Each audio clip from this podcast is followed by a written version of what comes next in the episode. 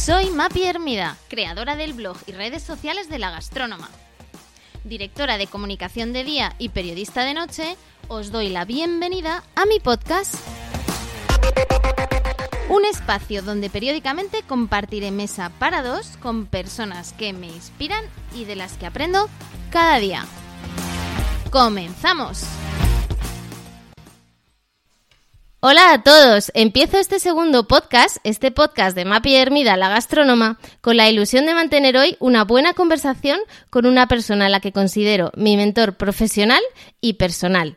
Nuestras vidas se cruzaron en mis tiempos de comunicación universitaria, hace ya cerca de 10 años, y desde entonces ha sido para mí un referente como profesional y como dicen ahora los americanos, role model, que no es otra cosa que alguien al que admiras e intentas imitar.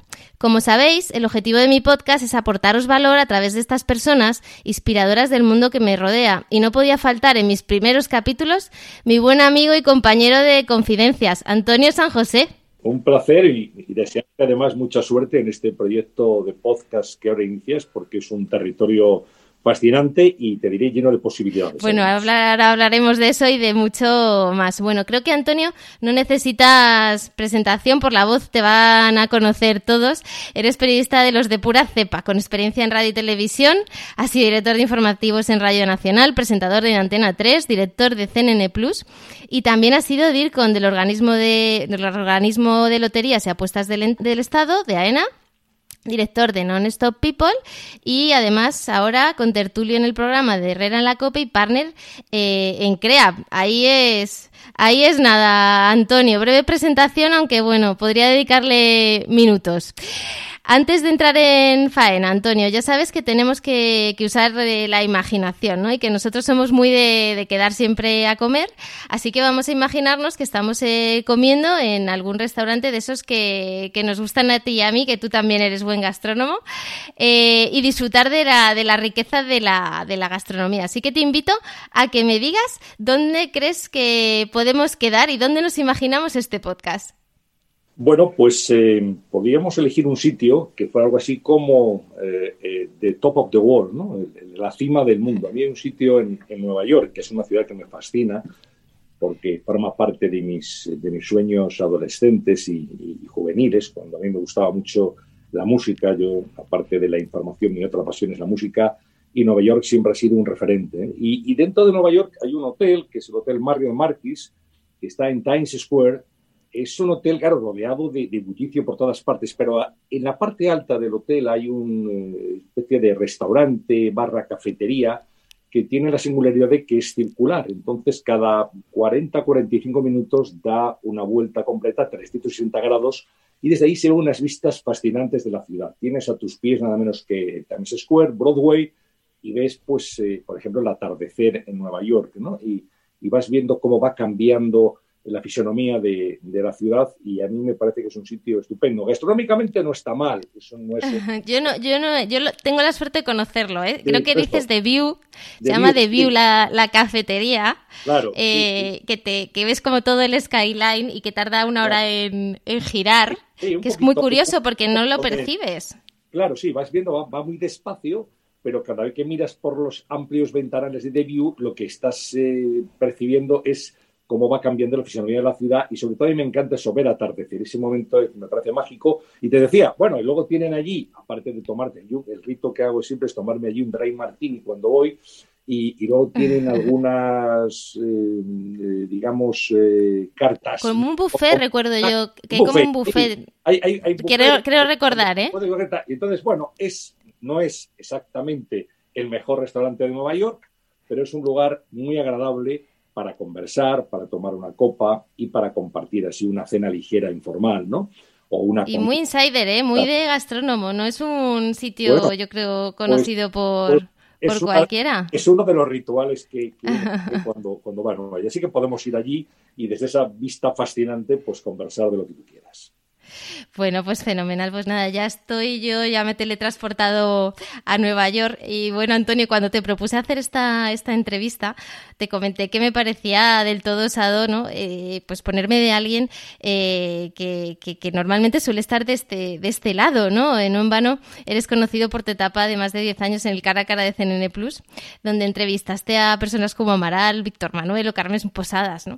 Em, ¿Cuántas personas, por cierto, has entrevistado en tu vida? Haciendo cálculos, juntando las entrevistas largas, digamos, de, programas como Cara a Cara, como los desayunos, como el primer café en Antena 3, si junto todas, y también las, las entrevistas quizá más cortas del programa de, la tarde de Radio Nacional, de edición de tarde y de otros eh, eh, momentos profesionales, pues eh, yo creo que superarían las 4.000 entrevistas. Que dicho así es mucho, ¿no? Porque... Bueno, vamos. es verdad que a sumar, pero, pero claro es que han sido programas, muchos diarios, diarios, diarios, entrevistas, personajes. Bueno, hablabas de, cara a cara, ¿no? A mí la posibilidad de, de poder entrevistar a personajes eh, como el Dalai Lama, como Margaret Thatcher, como Diana Kroll, que es una de mis eh, cantantes favoritas en el mundo del jazz, ¿no? Y, tenerla cara a cara y poder conversar de música, escritores como Ken Follett, ¿no? Te digo algunas de las que han pasado, ¿no? Y, luego descubrir que, muchas veces esa gente que es la más famosa, la que, la que tiene más proyección internacional, a la hora de la verdad es la más cercana, es la más sencilla y también es la más simpática, ¿no? Ken Follett es un tipo encantador, nos estuvo contando cómo él toca en un grupo de rock desde hace muchos años, toca la guitarra, o Diana Kroll, que me decía yo, con Diana Kroll te, eh, te confesaré que tenía un cierto miedo, ¿no? Porque cuando tú admiras mucho a alguien y tienes sus discos, y escuchas, luego cuando te ofrecen la posibilidad de poder entrevistarle, dices, y a ver cómo es, ¿no? A ver si se me cae el mito. Bueno, no solamente no se me cayó, sino que me pareció fascinante cuando ella me contaba sus avatares con sus mm, gemelos, eso no se tiene con Elvis Costello, y me decía, mira, yo en el fondo, entonces sus niños eran pequeños, muy pequeños, decía, yo en el fondo soy gran dama de jazz por la noche, porque me pongo un vestido largo y salgo a actuar y a tocar el piano, y mamá el resto del día, mamá de unos niños que daban mucha guerra, ¿no? bueno, y la dama de hierro, Margaret, Margaret Thatcher. Margaret Thatcher la, entrevisté eh, cuando vino a presentar su libro de memorias. Y la hicimos una entrevista para el programa Los Desayunos de Televisión Española. Ya estaba fuera del poder, es una personalidad sin duda arrolladora y, eh, bueno, conversamos un poco de su etapa eh, al frente del 10 de Downing Street una personalidad que marcó mucho para, para bien y para mal la política británica. Ahora está muy de moda otra vez su figura por la última temporada de The Crown, en donde bueno, tiene un papel muy protagonista. Y, y, luego en la corta distancia, una persona absolutamente educada, absolutamente cordial. ¿no? Normalmente, claro, tú conoces como periodista y como entrevistado a los personajes, como decimos siempre, de visita, ¿no? Y bueno, de visita todo el mundo es muy cordial y todo el mundo eh, Por ejemplo, otra personalidad, estoy acordando, ¿no? del mundo del cine, Jane Fonda. Jane Fonda también escribió sus memorias, también vino. la llevamos a tres cantos a, a, CNN Plus allí. Eh, ella había estado casada con Ted Turner, con el presidente y fundador de CNN, y de esa, bueno, el hecho de que fuera CNN Plus, pues le, le cayó bien porque ella, ella estuvo en la inauguración de, de CNN Plus, cuando inauguramos el 28 de enero del año 99, ya vino a acompañar a Ted Turner y nos causó un pequeño problema, te confesaré, de intendencia, porque ahora sería normal, pero en ese momento la jefa de Relaciones Públicas de Canal Plus, María Eugenia Cimas, que se encargaba de un poco de toda la de la fiesta, hicimos una fiesta en el Circo de Bellas Artes, Ted Turner, eh, Jane Fonda, la plana mayor de Prisa, aquello era Jesús de Polanco, Juan Luis Cebrián, entonces ahí, y el asistente personal de Jane Fonda le dijo a María Eugenia Cimas, eh, la señora Fonda solo toma zumo de arándanos. Ahora sería relativamente fácil conseguir zumo de arándanos. En el año 99 te aseguro que nos mirábamos y ¿de sacamos zumo de arándanos? Bueno, pues al final los buenos oficios de mi compañera consiguieron que Fonda tuviera eh, ese zumo, que es, por cierto, lo único que, bebía, ¿eh? porque ya sabes que se cuidaba mucho con su... Sin duda, hacía muchísimo deporte y de hecho es un, buen ejemplo de, mujer deportista pequeñas anécdotas, pero esto en el fondo, el, sumar muchos eh, entrevistados y muchas experiencias, pues no son más que, que ¿no? haber tenido una carrera profesional desde muy jovencito, yo empecé en la radio con 17 años, eh, antes de, justo cuando empezaba la carrera, en la, transición entre lo que era entonces COU y primero de carrera, y a partir de ahí, pues, pues sí, he estado siempre entre micrófonos y cámaras y ese ha sido un poco mi medio ambiente. Yo escucho mucho, Antonio, las, las conferencias de, de, la Fundación Juan Marx que también, que también moderas en la que se evidencia eh, cómo manejas el género periodístico como, como nadie, ¿no? Recientemente escuchaba una que hacías a, Alfonso Guerra y también a, a Manuel Vicente, si no me equivoco, y, y, la verdad es que es difícil elegir, ¿no? No sé si, ¿cuál nos recomendarías, ¿no? Eh, de todas las que has, has realizado en, en la Fundación. Mira, la Fundación eh, ahora hará 10 años que, comenzamos, justo cuando cerró CNN Plus, porque, bueno, el final de la cadena fue, como seguramente la gente recuerda, porque Prisa ya no podía mantener su operación de televisión y se la vendió a Mediaset. Mediaset es Telecinco, ¿eh? y cuando mm, Mediaset bueno, dijo, bueno, con cuatro me quedo, pero con CNN Plus no, no me interesa.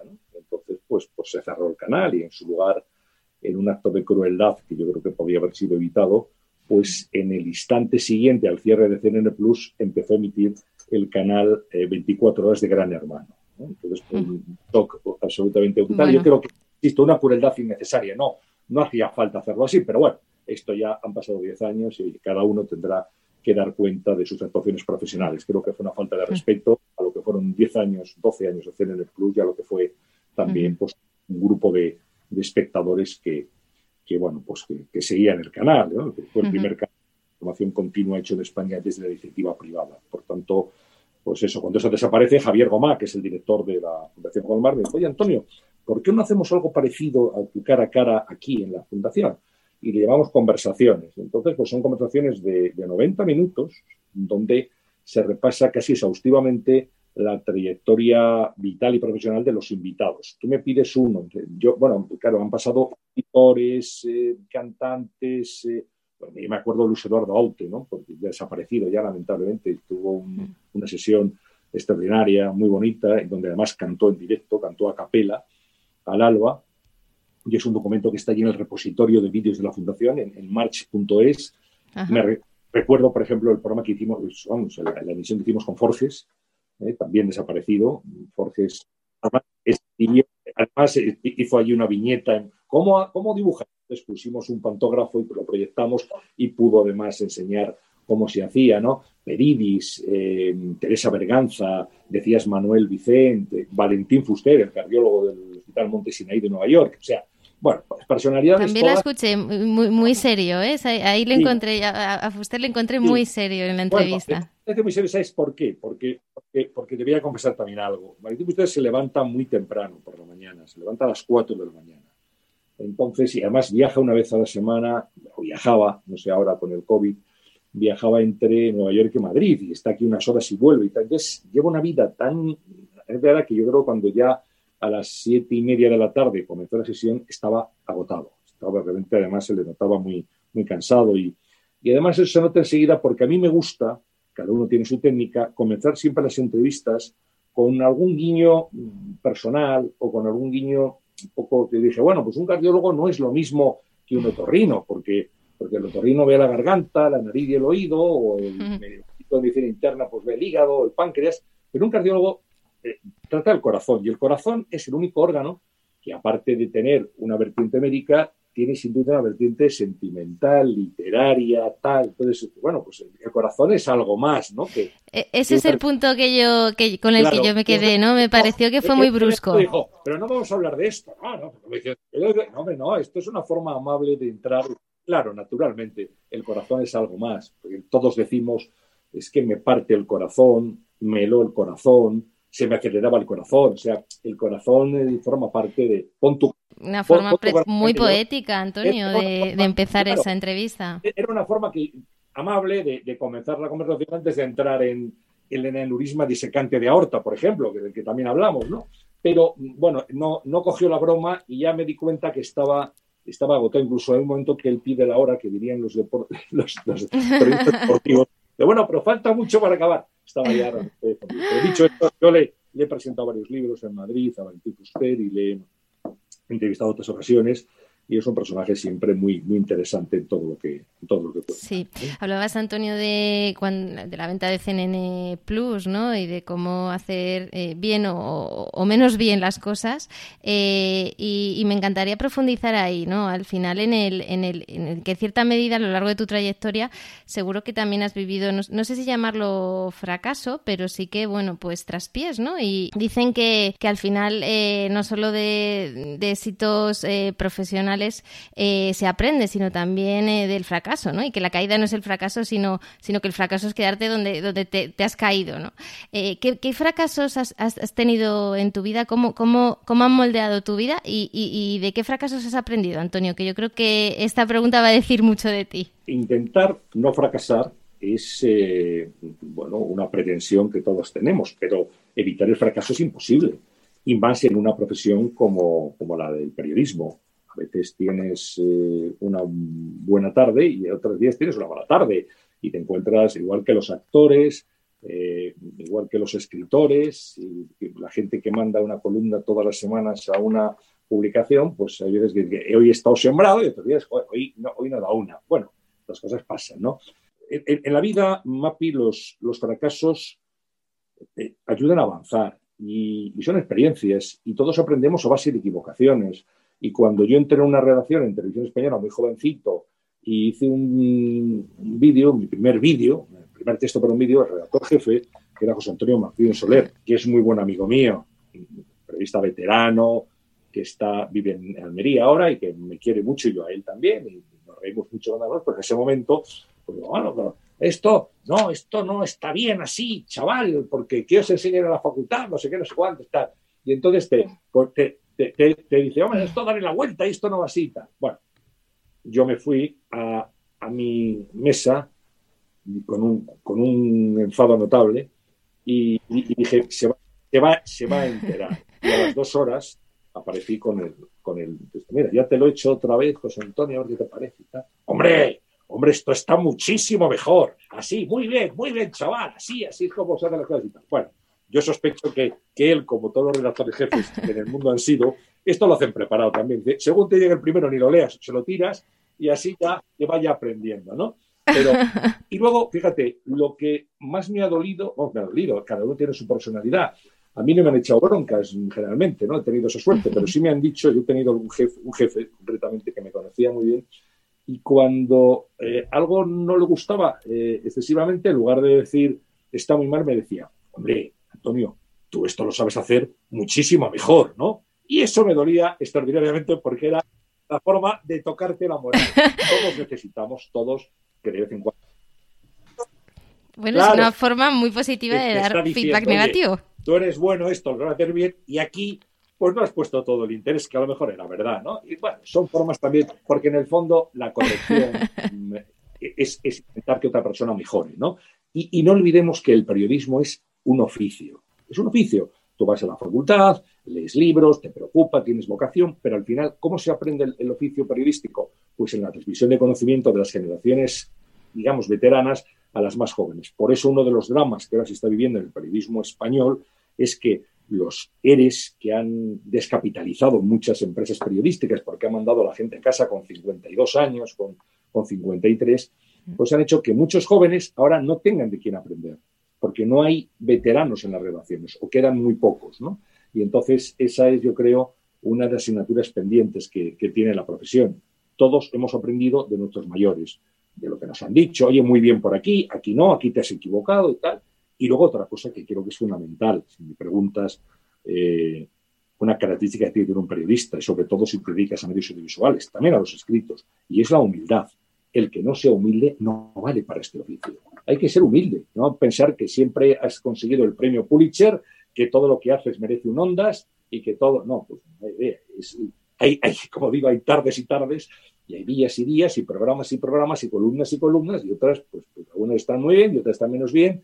Entonces hay que ser muy humilde y hay que siempre, siempre aceptar las críticas, aunque no las compartas, ¿no? Porque tú puedes hacer un programa que a la gente le puede parecer muy bien y otros dicen, a mí no me gusta nada. Bueno, su opinión y yo la respeto y ya está, no, no hay que querer llevar a razón todo el tiempo. Y creo, honestamente, que en este oficio, hoy, en esta en este momento en el que estamos falta humildad. Es decir, que hay una parte, entiendo también, de preparación y de, y de, y de audacia profesional, ¿no? ¿Eso también se, se practica y eso también se trabaja? Claro, es que tú a la entrevista tienes que llegar con los deberes hechos y tienes que haber leído mucho del personaje, mucho.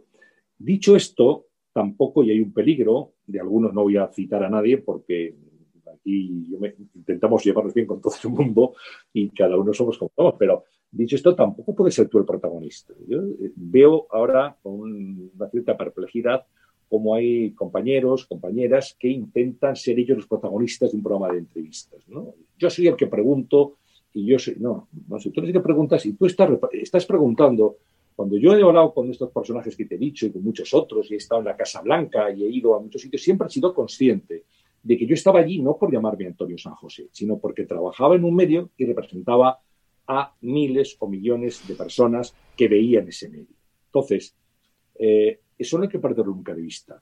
O sea, tú tienes que ser humilde, tienes que aprender, tienes que acercarte a los personajes habiéndote empapado de quién es uno y su trayectoria. Y dicho esto, una vez que estás frente a ellos, no tienes que perder nunca de vista al, espectador, al oyente o al lector y formular las preguntas que ellos les harían. Porque imagínate eh, que, yo estoy, hablando con un escritor y yo le digo, bueno, en esta novela que acaba de aparecer y que lleva dos días en el mercado y que yo he leído porque la gente empieza a mandármela 15 días antes para poder hacer la entrevista, oye, me interesa mucho el personaje de, de, de Javier. El personaje de Javier está muy dibujado, sobre todo su relación con Enrique y con Margarita. Eh, en el, bueno, en el capítulo 7, cuando tú, entonces, en ese momento el escritor pondrá una cara alborozada diciendo qué bien lo está entendiendo, qué bien ha leído la novela y, qué listo es. Y, claro, y mi público en ese caso está diciendo, no me estoy enterando de nada, porque no sé quién es Enrique, ni Margarita, ni Javier, ni de qué va la novela, ni qué es el capítulo 7, ¿no? Por tanto, no hay que lucirse en las entrevistas. Tú eres un instrumento simplemente entre el entrevistado y la gente eh, que no puede acceder a él y tú sí puedes acceder. Entonces, pues, pues bueno, intentas formularle preguntas que le pueda interesar a la audiencia. Yo eso siempre lo he tenido muy presente, muy claro, y, creo que, no hay que olvidar que en una entrevista el protagonista siempre, siempre, inexcusablemente en todo momento y en todo lugar, es el entrevistado, nunca el entrevistado.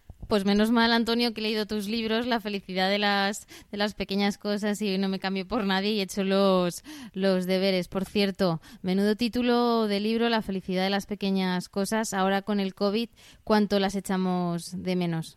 Fíjate, fíjate, Mapi, que la felicidad eh, es algo que se echa de menos cuando se pierde. ¿no?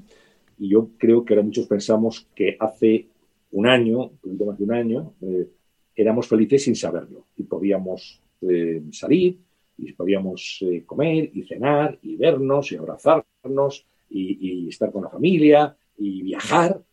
Y todo eso ahora nos parece algo lejano. Y vamos sin mascarilla y nos parece, bueno, pues, joder, es que es verdad que eso lo hicimos, ¿no? Ahora estamos limitados, que podemos viajar, la hostelería está muy limitada, eh, las reuniones hasta familiares también, eh, no se nos ocurre abrazar ni besar a nadie, saludamos eh, como si fuéramos los metros de un restaurante japonés, ¿no? Con, llevándonos la mano al corazón y, haciendo una reverencia, en fin, eh, es verdad, la felicidad está al final, la de las pequeñas cosas es, bueno, descubrir que en tomarte un café, en hablar con un amigo, en dar un paseo, en ver un paisaje, en tomar, degustar una, una copa de vino, hay, hay un placer hay un momento que nos conforta y que nos hace sentirnos bien. La suma de esos pequeños placeres cotidianos, accesibles, cercanos, es lo que nos da un sentimiento de felicidad. La felicidad no existe todo el tiempo, nadie es feliz, etc. Oye, soy muy feliz ahora y la hora que viene también, y mañana y pasado. No, la vida son altibajos, pero hay que intentar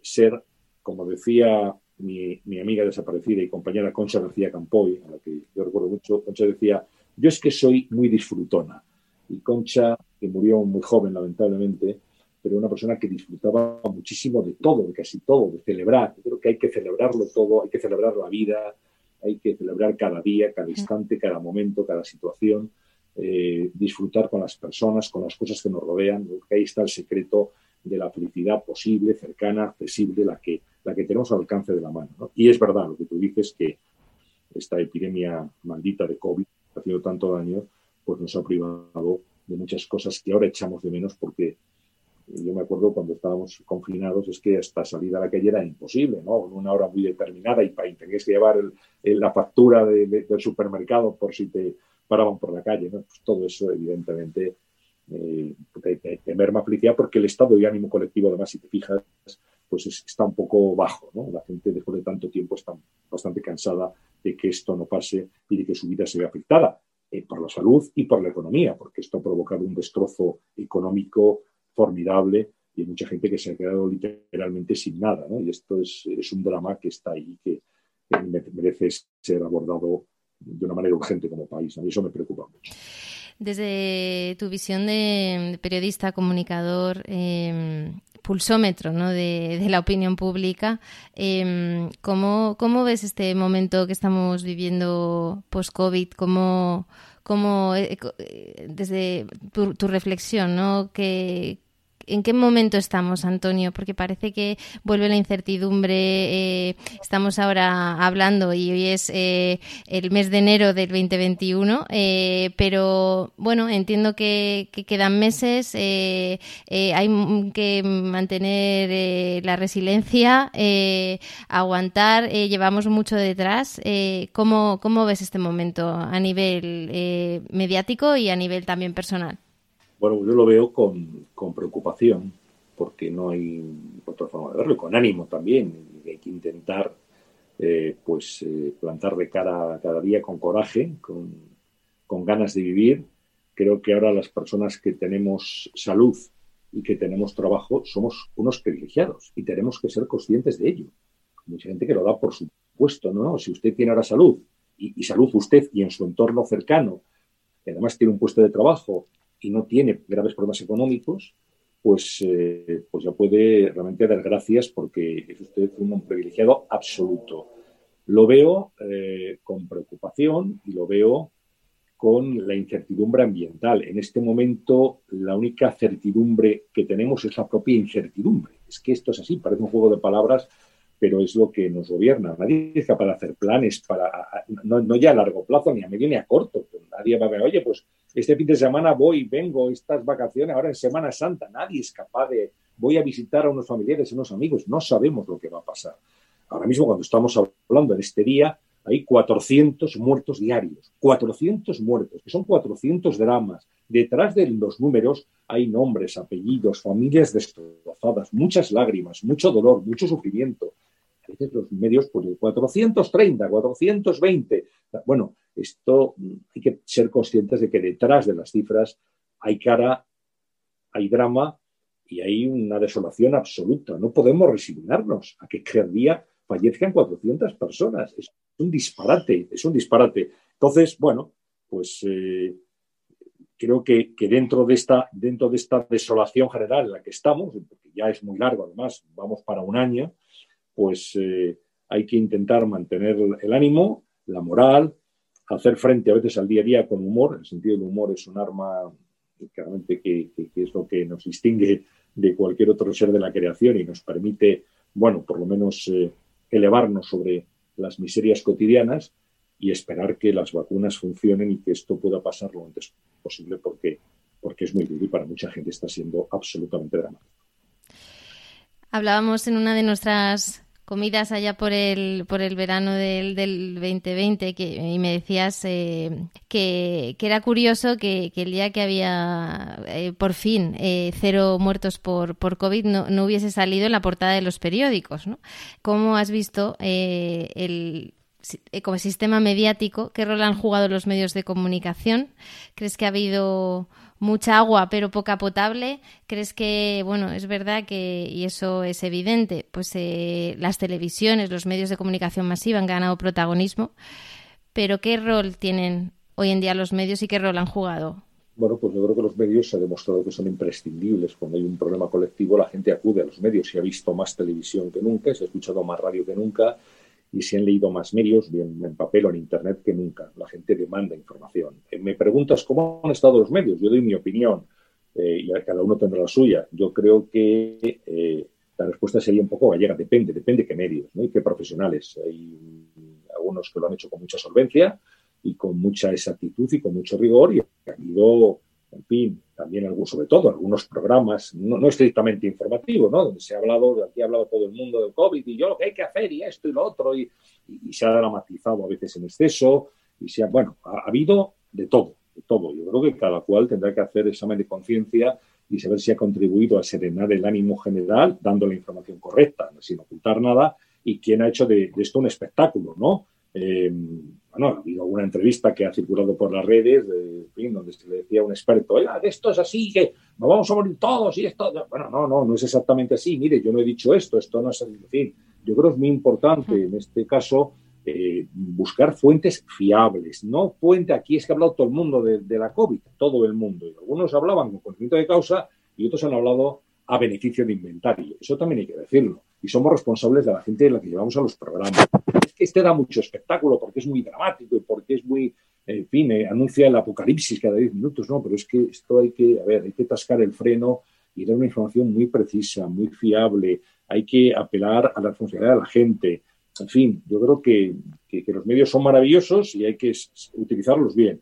Entonces, en líneas generales, creo que los medios aprueban y que, y que sobre todo los programas informativos han dado la talla y ha habido algunos deslices y habrá gente que tendrá que entonar el mea culpa. No sé si lo hará o no, pero desde luego ha habido algunas cosas, especialmente en algunos canales de televisión, que a mí personalmente, como periodista y como ciudadano, no me han gustado. Se habla mucho de, también de la infoxicación, ¿no? de, esa desinformación, de las fake news, de los bulos. Em, ¿Cómo influye todo esto en, el ecosistema geopolítico? ¿no? O sea, ¿qué aristas o qué, qué agentes influyen en esta propagación? Bueno, pues influyen eh, en las fake news, influyen potencias oscuras que a veces no conocemos y no controlamos. ¿Dónde está eh, el origen de las fake news? Eh, para atacar a gobiernos, a sociedades o a empresas, ¿no? intereses espurios que están por ahí circulando y los periodistas tenemos que filtrar esto claramente. ¿no? Yo creo que las marcas, las marcas de los periódicos, de las emisoras de televisión, de radio, ¿quién, ha dicho esto? Esto lo ha dicho SER o la ABC o El País o La Vanguardia o la COPE o Onda Cero, fin, quien, lo diga, o Antena 3, quien lo diga, pues eso, claro, evidentemente es, una garantía. Pero en este momento, ¿cuántas personas reciben en su WhatsApp algo y dice, mm, contra el COVID hay que tomar mm, agua de azar. Estoy diciendo una, tontería. Bueno, es un ejemplo, ¿no? Para que se entienda, ¿no? Y, si tomas tres tazas al día de agua de azar, pues, pues te proteges porque lo ha dicho un médico de la Universidad de Illinois. Y la gente va y le da a retuitear o a, o redifundir en toda su, red de, contactos. ¿no?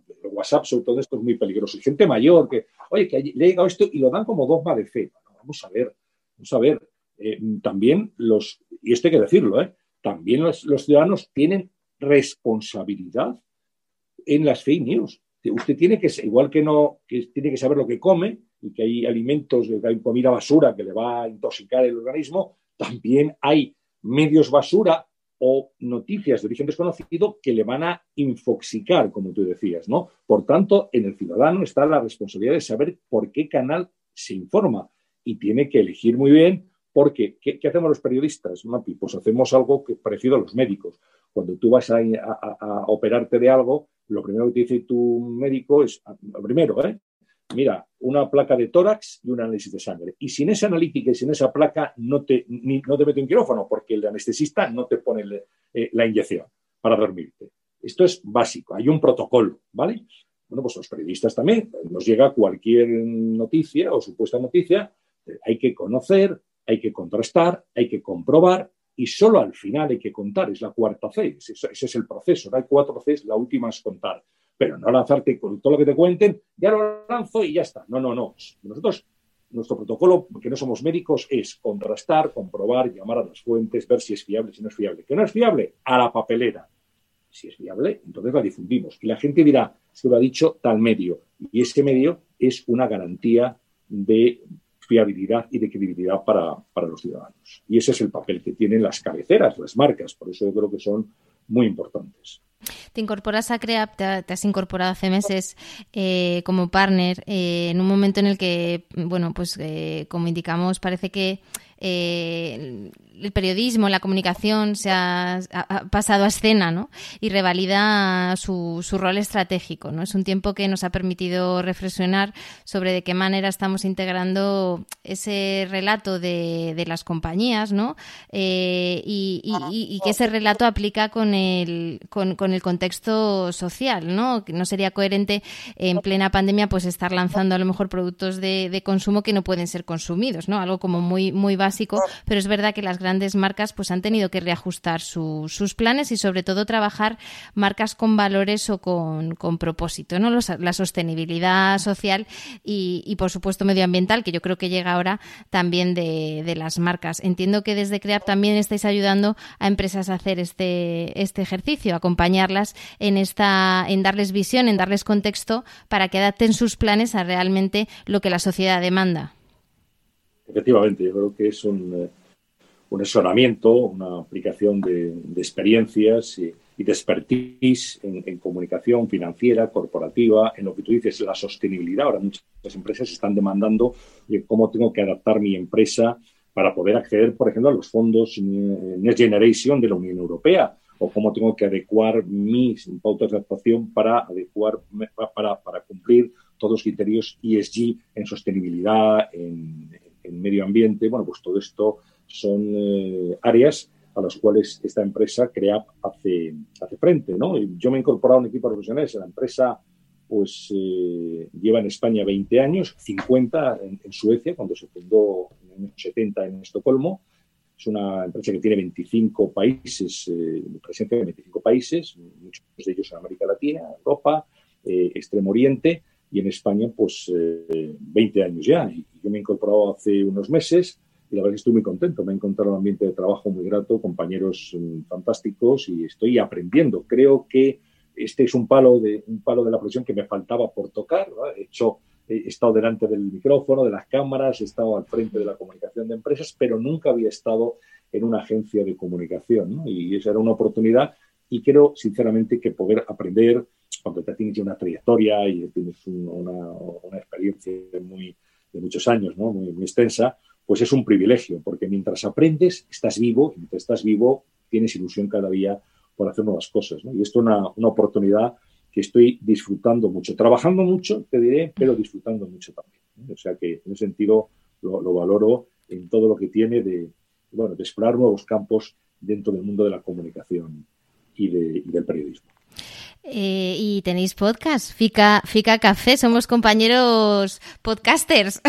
Antonio, ¿cómo ves este género del podcast? Bueno, pues eh, el podcast tiene eh, algunas ventajas que son imbatibles, el llegar a, la gente de una manera muy directa, sabes que hay muchas plataformas, que es muy fácil descargártelas en tu teléfono móvil, poder escuchar un podcast de tu elección a la hora de correr, de pasear, de estar en el coche.